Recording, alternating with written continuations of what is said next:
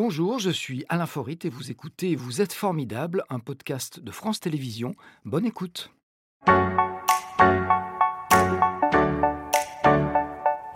Jérémy Galvan, notre invité. Bonjour Jérémy. Tout va bien? C'est vous, je vous en prie. Alors Jérémy Galvan, vous êtes euh, cuisinier, chef cuisinier même à Lyon, à la tête d'un restaurant étoilé qui porte votre nom.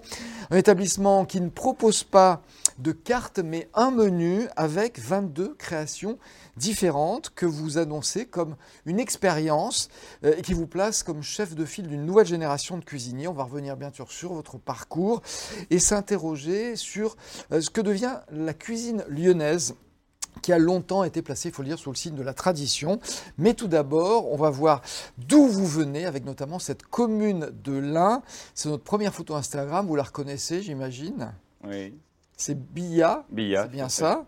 Euh, Billa, c'est là où était située euh, la ferme de vos grands-parents. Ils étaient maraîchers, Oui, c'est ça. donc vous avez grandi dans les plantes. Ouais, dans les fruits et euh, légumes. dans- voilà, avec les bêtes aussi, parce qu'ils étaient éleveurs de, de moutons aussi et de volailles. Vous êtes né à Saint-Julien-en-Genevois, c'est ça C'est ça. Donc c'était pas très loin. C'est pas très loin. C'est de toute façon le premier hôpital Voilà. fallait accoucher, c'était là-bas. Alors vous avez des racines dans l'Ain, mais aussi euh, en Espagne. Euh, c'est votre, votre papa qui était euh, qui- Côté pied noir espagnol, voilà. donc un mélange des deux. Voilà, c'est ça, des, des pieds noirs d'Algérie, pieds noirs espagnols d'Algérie. Alors après la séparation de vos parents, vous aviez 10 ans, je crois. Euh, Vous êtes allé vivre en Isère. Alors moi je suis surpris parce que quand on vous connaît, vous êtes quelqu'un comme ça de, de calme, distingué, bon créatif, on en parlera plus tard. Euh, vous avez une enfance difficile et vous avez été un enfant violent, c'est vrai? Ben oui, parce qu'en fait, euh, je rentrais dans aucune case et je faisais partie, comme de nombreux enfants, euh, hypersensibles euh, et, euh, et pas détectés. Donc en fait, définiti- définition chiant quoi. Donc comme je rentrais pas dans les cases, j'en devenais hyper, hyper chiant parce que personne ne me comprenait, aucun adulte me comprenait en face. Et, et dans le schéma classique de l'éducation, soit, c'est soit on est dans une case, soit, soit on rentre pas, soit on rentre pas. Et puis bah, quand on trouve que, que l'injustice est toujours sur nous, euh, qu'on n'est jamais dans une case, bah, on devient soit violent, soit à faire des, des bêtises. Ouais. Et effectivement, au collège, en fin de cinquième, plus aucun collège de l'Isère voulait de moi. Bon, enfance difficile. Est-ce que vous aviez des envies de métier quand même, gamin, de métier à exercer plus tard ou pas du tout? Bah, j'avais, je voulais reprendre la ferme de mon grand-père. Il m'a toujours déconseillé, il m'a toujours dit non, tu reprendras pas la ferme parce que Ah, mon grand-père, euh, c'était le, le petit dernier de la fratrie et qui a toujours rêvé d'être prof de mathématiques et qui a jamais pu le faire parce que ses parents ont dit t'es le dernier, tu reprends la ferme. Ah, Et ses frères contraint. qui étaient ingénieurs, tout ça, il le faisait rêver. Il me dit euh, non, tu feras autre chose. Alors vous êtes retrouvé dans un internat euh, en Isère, ça c'est notre deuxième photo Instagram. Euh, C'était dans quelle, dans quelle commune? Au château de Chapeau-Cornu à Vigneux. Voilà, donc Vigneux, maison familiale du château de Chapeau-Cornu. Voilà. C'est pas simple à dire. Euh, c'est une école sous contrat avec le ministère de l'Agriculture. euh, et vous saviez pas ce que vous alliez devenir, même là, mais ça a commencé à évoluer? Alors en fait, ce qui s'est passé, c'est que quand en cinquième, euh, on a dit à ma maman, euh, votre fils, on le veut plus. Plus quoi en euh, faire. ma, ma tante, euh, la petite sœur de, de ma maman, des années avant, euh, avait fait une maison familiale. Et donc, euh, elle en avait entendu parler. Elle dit bon, on, va, on va aller voir, euh, voir ça. Ils proposaient des quatrièmes et troisièmes technologiques. Donc, une semaine de, de, de stage par mois. Et euh, on avait des stages imposés, comme euh, l'état civil d'une mairie, enfin, certains stages imposés pour, euh, pour nous, pour euh, la culture, et d'autres qu'on choisissait. Donc, après, j'ai fait des stages en mécanique, en boulangerie. Ça vous a fixé quelque part quand même, mais il n'y avait toujours pas d'envie particulière. Il n'y avait pas d'envie. Par contre, ce que j'ai trouvé dans cette, dans cette maison familiale, c'est d'un seul coup un, un corps enseignant hyper bienveillant et surtout qui ne me mettait plus dans une case. C'est-à-dire que les, les premières bêtises que j'ai commencé à faire, le directeur me les expliquait. Il a toujours dit comme ça. Il m'appelait dans le bureau. Il me disait je vais, parler, je vais te parler en tant que com de papa et de directeur. Et effectivement, quand il m'expliquait l'impact que pouvait avoir ma bêtise, soit sur les autres, tout ça, d'un seul coup, j'ai vu les choses et j'ai arrêté euh, de faire des conneries. Donc vous avez grandi d'un coup. voilà. Vous êtes dirigé un peu par hasard, je crois, vers, vers un CAP de cuisine. C'était pour suivre un, un Voilà. copain qui allait faire la même chose. Oui, parce que les deux stages que j'ai faits, c'était Quick et euh, Campanile, donc c'était pas non plus ce qui Ça a été dur au début. Bah, les six premiers mois euh, en cuisine, c'était hyper dur. Je pleurais tous les soirs et je voulais arrêter. Et ma mère et mon beau-père me disaient essaye de tenir un an. Et au bout de six mois, il s'est passé quelque chose de génial c'est que j'ai plus vu le côté militaire et très dur du métier. euh, parce qu'en 98, on avait que un jour et demi de congé. J'ai commencé, j'avais 15 ans. Et, euh, j'ai vu le côté plaisir, parce que les clients venaient euh, aussi au restaurant euh, de mon maître d'apprentissage et nous remercier, tout ça. Et j'ai vu qu'on pouvait donner du plaisir. Et à 16 ans, je me suis dit, je me suis fait un contrat avec moi-même. C'est euh, OK, je vais dans ce métier parce qu'il me plaît. Par contre, c'est pour être à mon compte un jour. Donc ça, l'objectif était déjà clair. En 2000, votre carrière débute vraiment avec des grandes tables. Euh, Léon de Lyon, euh, donc qui est un, deux macarons Michelin quand même, euh, Christian Lerme, La Tour Rose aux côtés de Philippe Chavant, Alain Alexanian. Ils vous ont appris quoi de, plus important pour vous? Alors, le, ce qui est hyper important, c'est que c'était la rigueur et le cadre que je n'avais pas que j'ai appris et surtout le, vraiment l'équipe et euh, l'équipage que j'ai rencontré au Léon de Lyon. C'était deux, magnifiques années parce qu'on était une équipe hyper soudée. On était vraiment une famille tous ensemble. Et, euh, je venais d'arriver à Lyon seul à 17 ans. Euh, donc c'était la liberté pour moi. Il y avait cette, cette famille-là. Et donc chacun m'a apporté des choses différentes. Et, mais le plus gros virage, c'est en 2003 quand je découvre je rencontre Nadia, mon épouse, et je découvre le milieu artistique et la liberté des gens. Donc ça, c'est une fenêtre ouverte sur, sur, autre chose, on en parlera. Vous êtes allé au Québec aussi, je crois. Oui, c'est ça. Euh, qu'est-ce que vous êtes allé faire là-bas? Bon, On voulait être euh, immigrant permanent, on avait fait tous les papiers avec Nadia, on s'est dit le pays... Pour vous installer là-bas Voilà, c'était un, pays de nos rêves, par contre on n'a jamais mis les pieds, mais on a fait tous les papiers pour y habiter. et au bout de six mois, euh, le latin que je suis s'est dit, ah non, la France me manque beaucoup. Ah C'était très américanisé là, et, trop pour moi. Pourtant, j'y retourne. J'ai des amis là-bas. On est retourné faire un road trip avec les enfants. J'adore ce pays. Mais en tant que touriste, mais pas pour y vivre.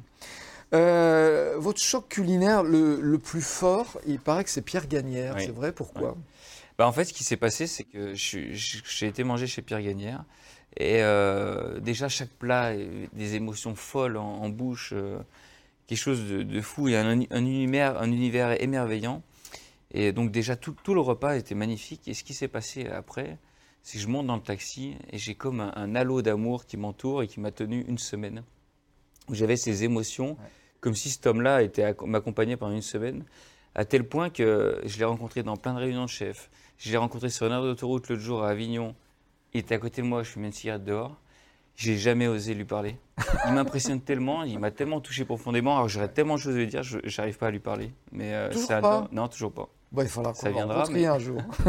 Alors après un retour à Lyon, un passage auprès de Joseph Viola chez Daniel et Denise, vous reprenez enfin, ça c'est l'objectif depuis un moment, un restaurant, c'était en 2011 je crois, qui s'appelle Happy Friends Family. Euh, donc c'est un, rêve que vous réalisez. Euh, le restaurant à votre nom lui a ouvert euh, combien de temps après? Alors, je l'ai acheté, quand je l'ai acheté en 2011, il s'appelait Happy Friends Family by Jérémy Galvan pendant un an. Et en 2012, euh, j'ai ah, ça, ça dure un an. Alors c'est vrai que c'est particulier quand même de donner son nom à un restaurant. Euh, J'allais dire c'est l'apanage des plus grands, ce qui ne veut pas dire que vous ne soyez pas grand, au contraire. Euh, il faut à la fois de l'ambition et un goût du risque euh, et une grande confiance à soi finalement. Oui, puis il faut surtout un engagement parce qu'en fait, je me suis dit, j'ai fait des brainstorming, mais jamais très concluants, et puis, puis ça me parlait pas trop. Et je me suis dit, en fait, ce que j'ai vraiment envie de sortir, c'est quelque chose de fond de moi. En fait, il ne peut pas s'appeler autrement que Jérémy Galvan parce Donc, que. Qu'il porte d'autres Voilà. Et ce que je veux exprimer, c'est vraiment euh, mon, mon, histoire, mon être et, partager avec mes clients. Alors, on vous présente, je le disais tout à l'heure, comme le chef de file de la nouvelle génération de cuisiniers, cuisiniers lyonnais. Est-ce que vous vous sentez euh, leader euh, dans une nouvelle façon d'aborder la cuisine ou pas? Je me sens pas leader euh, spécialement. Euh, je me sens libre. Voilà, je suis, moi-même, ça me suffit. Je sais que je m'entends très bien avec tous les autres chefs et que par contre, peut-être que je peux donner cette image d'être libre. et ça, pour moi, c'est hyper important. C'est être libre de faire ce qu'on a envie, de montrer que c'est possible.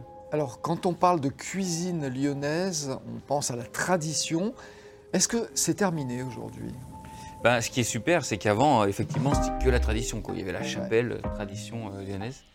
Et, euh, et, maintenant, il y a les deux rouages qui se mettent en route depuis une dizaine d'années. Euh, on peut manger dans un étoilé franco-péruvien, on peut manger coréen, étoilé, il y a et des bistrots, enfin, il y a tellement d'offres géniales. Quoi. Il y a toute une génération de chefs qui a éclos, qui a proposé d'autres choses. C'est pour ça qu'on dit que vous êtes le chef de file, parce que vous êtes peut-être un, petit peu en avance sur les autres, ou vous avez été le premier dans cette nouvelle génération c'est vrai qu'en 2011, euh, en 2-3 ans, je me sentais un peu seul. Hein. J'étais, euh, en plus, avec euh, ma démarche et mon, et mon état d'esprit, mon, ma réflexion, parce que quand je bossais chez les autres chefs et que je leur parlais de mes idées, ils me disaient toujours Galvan, tu nous saoules avec tes idées.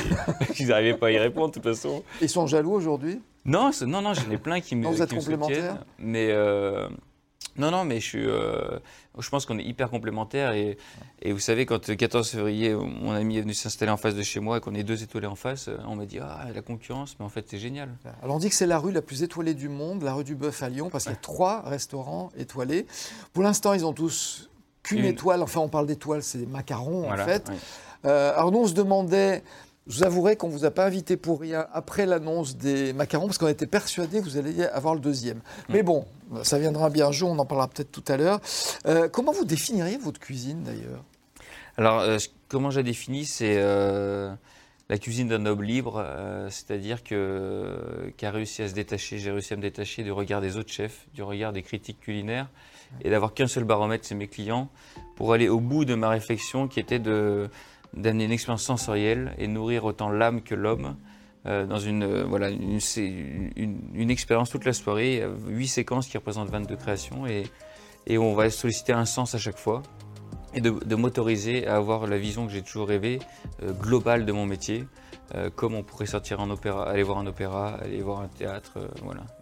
L'idée de me mettre dans une bulle hors du temps. Alors ça peut faire peur de parler d'expérience, parce que on a eu justement des expériences de restaurants où il n'y avait pas grand-chose dans l'assiette, où on sortait avec l'estomac euh, qui criait famine. C'est pas le cas du tout chez vous. En non. de création, même si c'est pas des, plats roboratifs, euh, quand on a terminé le repas, on n'a plus faim. Oui. Rassurez-nous.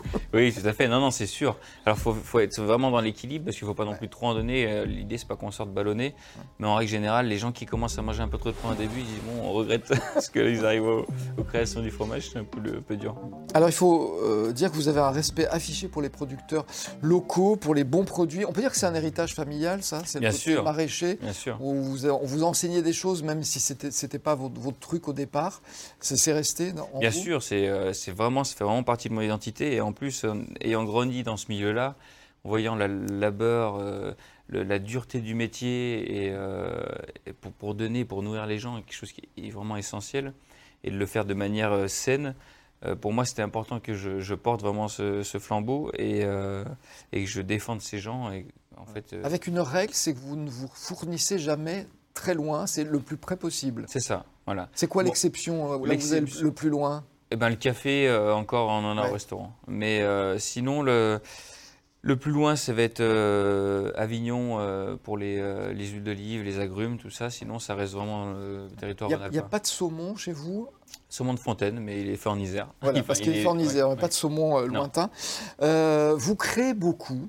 Est-ce que euh, le confinement, ça vous a pas offert du temps, en fait? Est-ce que vous n'êtes pas l'un des rares cuisiniers à ne pas vous être plaint du confinement? Bon, à part parce qu'il y a des, problèmes financiers, effectivement, il n'y a plus de clients qui viennent, même s'il y a des aides de l'État. Mais vous, ça vous a donné du temps pour réfléchir?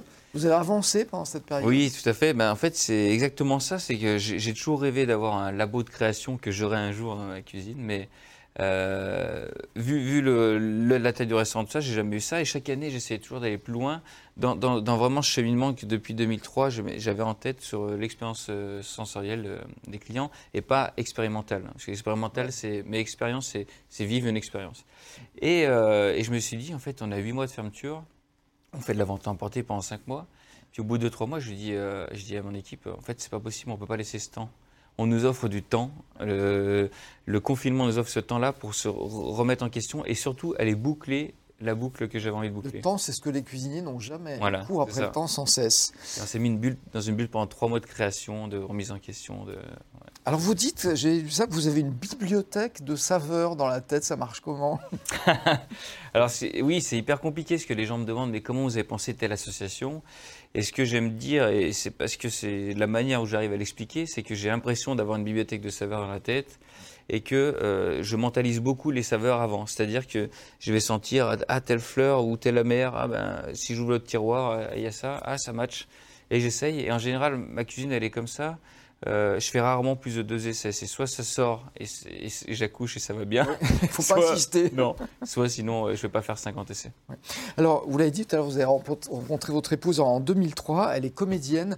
On dit souvent que les restaurants, c'est un couple ou un, duo. Elle a son rôle quand même à jouer, même si elle a son métier?